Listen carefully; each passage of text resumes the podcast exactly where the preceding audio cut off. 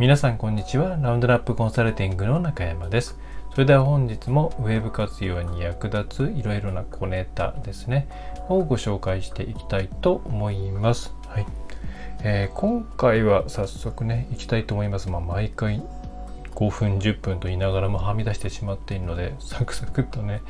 行こうと思うんですけど、話しているとあれもこれもつながっているよなっていうことで、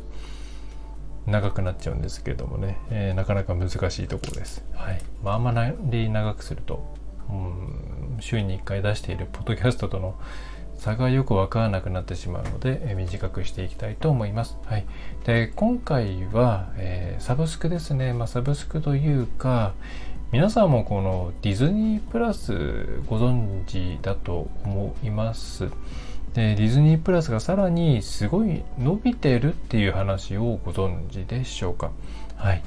でディズニープラスはですねまあこのいわゆる映画動画系のサブスクの中で、えずっとナンバーワンを走ってきたまあ厳密に言うとですね、えーまあ、Amazon プライムビデオを除いて、えー、いわゆる動画配信というところにまあ、主軸を置いたサービスの中でずっと1位を走ってきていたネットフリックス、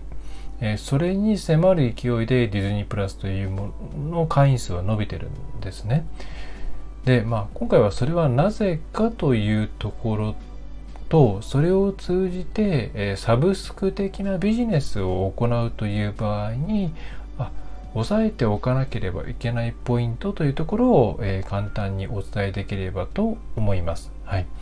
で、このネットフリックスに対してディズニープラスがどんどんどんどんですね、えー、近づいてきている。まあ、具体的には、ネットフリックスが世界での加入者数がだいたい今2億2000万人から3000万人ぐらいだというふうに言われています。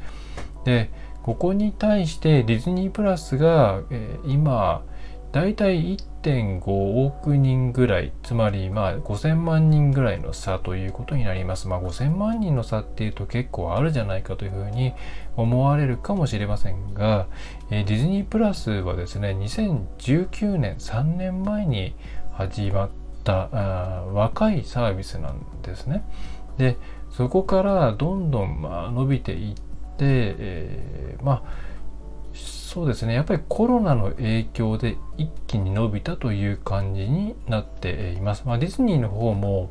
こんなに伸びるとは思っていなかったみたいなんですね。はい。まあ、つまりそのコロナ前に始まったサービスなので、まあ、それが、まあ、コロナの中で、えー、その家の中でね、いろんなことをするという、なんでしょうね、えー、なんでしょう、巣ごもり自由ですか、まあ、そういったものが世界的に広まったことによって、まあ、想像以上に伸びていったというところがあるんですが、でさらにディズニーも、まあ、それをですね、一過性のものとして捉えるというわけではなく、実際投資という観点から見ても、かなりここに、えー、力を入れるようになりました。というか多分ディズニーは今は、えー、っとですね、いわゆるパーク事業とかそういう、えー、エンターテインメントのその、まあ、リアルの方ですね。はい。そっちの事業を以上にこの動画とかそういう映像配信というところを中心とした商売のやり方にもうシフトしようとしてあシフトしていると思います実際の売上高っていうのもかなり肉薄しているんですねそのもともとのパーク事業とかそういったものに、えー、対してこの動画配信を中心としたサービスの上げている収益というものがかなり肉薄してきています。昔はそんなに肉薄していなかったんですね。これは決算書なんかを見ていただければと思うんですけれども、まあ、ディズニーがそういうふうにまあかなりやる気になっているという状況で、まあ、ネットフリックスどうするのかなというところがあります。で、この辺詳しくやっていくと時間がなくなってしまうのですが、えっ、ー、とですね、まあ、このサブスクというものの重要なポイントが何かサブスクで食っていくために重要なポイントが何かっていうのを、えこのうんとですねディズニープラスとネットフリックスとそれからそれ以外のさまざまなサービスの、伸び率を見ていると分かるかなと思うんですね。でそれはまず今ずっとディズニープラスとそれからえっ、ー、とネットフリックスの話をしていましたけれどもじゃあ最も使われている動画配信サービスは何かというと、まあ、さっきちょっと話に出しましたけれども Amazon プライムビデオなんですね。はい。まあ、私も契約しています。まあ、というか Amazon プライムも契約してるし、ディズニープラスも契約しているし、えー、多分ちょっと見たいものがあるんで、Netflix ももうすぐ契約するしというところなんですけれども、えー、それ以外に、えー、あ、まあそうですね、えっ、ー、と、Amazon プライムビデオが実は圧倒的なんですね。はい。で、その次が Netflix、そして迫り来るのがディズニープラスという形になります。で、ちょっと今手元に資料がないんですけれども、その後ろに続いてくるのが、えー、Hulu とかですね。それから、まあ、日本だと Unext とか、えー、あとなんだろうな。えーと、ちょっとパッと浮かばないんですけどもいわゆるまあちょっと中堅どころの動画配信サービスということになります。で伸びているあるいはもう圧倒的1位をキープしているのは、うんまあ、圧倒的1位をキープしているのは Amazon プライム。これ本当に全然違うんですね。ちょっと数字が今パッと出てこないんですけど Amazon プライムの会員者数ってどれぐらいだろうな。えっ、ー、とすいませんね。思いついて配信をしてるんです。えっとですね。Amazon プライムの会員数は世界だとどれくらいなんだ？えー、米国アメリカだけでもう1億7000万人などなど、えー、なので、まあ多分ワールドワイドだと相当の量ではないかと思います。もっとかな、2億円かちょっと、えー、すいませんね下調べ不足で申し訳ありませんが、えー、圧倒的だったはずです。はい。で、じゃあ何が、うん、ディズニープラスと Amazon プライムとその他、はい、ネットフリックスも含めた Hulu とか Unext とか、それの違いって何なのかというところを考えると、えー、動画配信単体か否かっていうところに一つ大きな違いがあるんじゃないかなと思っているんですね。はい。で、まず Amazon プライムビデオって要は Amazon、え Amazon プライムの付属サービスなんですよね。はい。なので Amazon プライムを使っていれば Amazon プライムビデオを見ることができるので、まあ、結果として見ちゃってますよねということになります。で、それはまあ Amazon プライムビデオってじゃあ Amazon プライムがあるから持っているのかというふうに見るとあの多分本質が見えなくて、え Amazon プライムビデオは Amazon プライムとセットにして、えー、げたからこそこれを維持できていると。実際配信している番組ってそんなに特殊なものってないんですよね。うん、まあ量はあるかなとは思うんですけれども。え多分単体売りをしていたらこれそんなに伸びてなかったと思うんです。だこれは Amazon が Amazon プライムビデオというものを Amazon プライムの一つのサービスとして、まあ別として、何だったかな、プライムだけも契約できるんでしたっけね、プライムビデオだけでもくれ契約できたのかなと思うんですけども、えー、セットにしたというところが勝因なんですよこれ本当に。で、えー、ディズニープラスもそうでディズニープラスって、えー、動画配信だけではないところに来ているんですね。まあ独占的なタイトルがたくさんあるっていうのもあるんですけれどもえっ、とですねディズニーはもう、まあこれ多分ディズニープラスを契約している人はそれを期待している部分もあると思うんですけれどもコンテンツだけじゃなくていろんなものに広がっていくだろうなっていうまあいろんな目算をですね立てているからこそ契約し続けていると思います。まあ、現状でその明確に何かっていうのはないんですけども、えー、おそらくですね今のディズニーのうんこれを主軸にする入り口とするっていうところですね。から考えるとここにまあ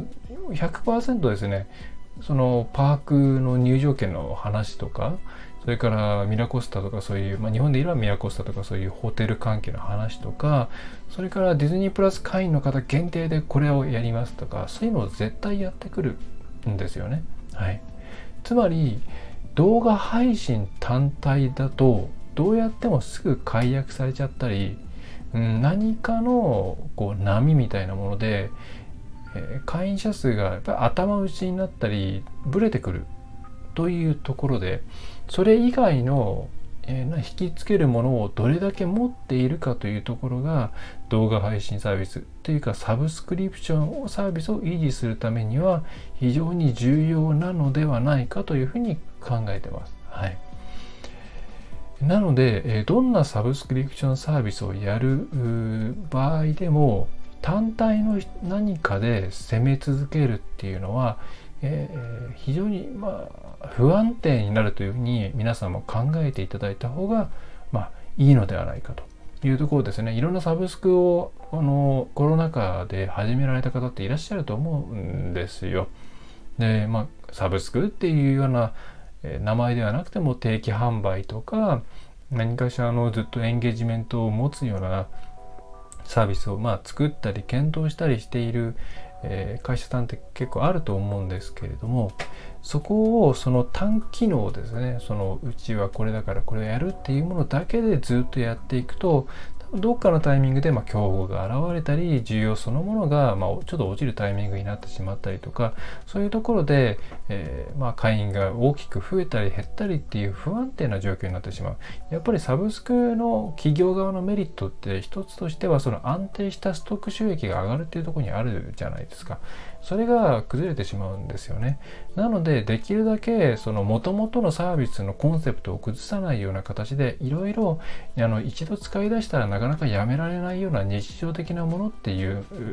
何か追加サービスを他社とのコラボレーションでも全然いいので追加していくことに、えー、ことをお勧めします。えー、そういうこと、それをしていくことによって、えー、まあ、その、多少何かあってもですね、えー、その、皆さんがやっている主軸のサービスっていうものの解約、サブスクの解約っていうものを抑えられる、え可能性が高いです。はい。ね。ということで、まあ、単機能というよりそうやっていろんなものをまとめていきましょうというところですね。はいまあ、だからといって何でもいいからどんどんくっつけていくっていうやり方をするとそもそもこのサービスって何なんだったのみたいな形になってしまうので、まあ、それは良くないと。あのある程度このサブスクとかそういうサービスがいろいろある状態でしたら尖ってないとなかなか目立たないしお客さんのニーズにも刺さらないので、まあ、その辺は保たなきゃいけないんですけどもじゃあそれ一本でいけるという考え方はあんましない方がいい。ディズニープラスがこの先、えー、動画配信以外の部分をおそらく強化していく。まあそうだと思います。予算のかけ方から考えて。また Amazon がプライムビデオをなぜプライム会員とセットにして販売するようにしたのか。まあその上でプライム会員の値,、ね、値上げを続けていったのかっていうところは、えー、そういうふうにですね、単体ではなくて様々なものとえ生活必需品系なものあるいはもっとロイヤリティが上がるようなものと組み合わせていっくという考え方のもとにあるからこそ今急成長したり、えー、なんだろうな圧倒的1位をキープできたりしているんだなまあそんな風に考えていただくといいのではないかと思います。はい、えー、というところで今回はサブスクというものをいかに維持するかというところですね最終的にはそんな感じのお話でした。えーえー、何でしょうねすぐに始められるサブスクっていうものは本当にユーザーにとっては非常に魅力的なので、まあ、敷居を低くして、まあ、あんまりこういうふうにこういう言い方をするとうん、お客さんをコントロールするみたいで、ね、聞こえが悪いかもしれませんが、まあ、一旦入ってたお客さんをずっとそこに居続けたいと思ってもらえるようにメンテナンスしていくというような考え方を、えー、取っていただくといいのではないでしょうか。はい。えー、ということで今回はそんなとこですね。まあやっぱり15分ぐらいになっちゃうのかな。申し訳ないですね。はい。まあ、ここからは雑談ですが、今日はあんまり雑談はないかな。はい。えー、いろいろフィードバック、フィードバックをいただけると嬉しいです。毎回、これどういうふうにとっているかというと、えー、普通に情報収集をしていたり気づいたことがあった時にですね、えー、あ、これ配信しようと思ったら、え iPhone にですねマイクをつないで、えーえー、録音のアプリを出して、えー、即撮るという形でもう完全にアドリブですよね、えー、でやっているので分かりづらいとこもあると思います。ただそのなんか考えてるニュアンスとかも合わせて持っていっていただけると嬉しいななんていうふうに思っているので、えー、無編集でやっております、はい。オープニングとエンディングはスタンド FM の場合は、えー、まあ、BGM 登録をすれば勝手にいい感じで作ってくれるんで、まあ、それを利用させてもらっていますが無編集でございます。はい。えー、そんな話でいいのかな？わかんないですけど、えー、まあ、これの件に限らず、えー、本当レターとかでいろいろリクエストいただけると嬉しいです。まあ、本来の LINE の、え日刊情報を配信の方からも結構人が来ていただけているみたいなんで、え今後も頑張っていきたいと思います。それでは、え最後までお聴きいただきましてありがとうございました。え中小企業のウェブコンサルティング、ラウンドラップウェブコンサルティング代表取締役の中山がお送りいたしました。また次回もよろしくお願いいたします。また評価とかフォローとか、えー、ご紹介とかしていただけると嬉しいです。はい、ではまた次回。Thank you.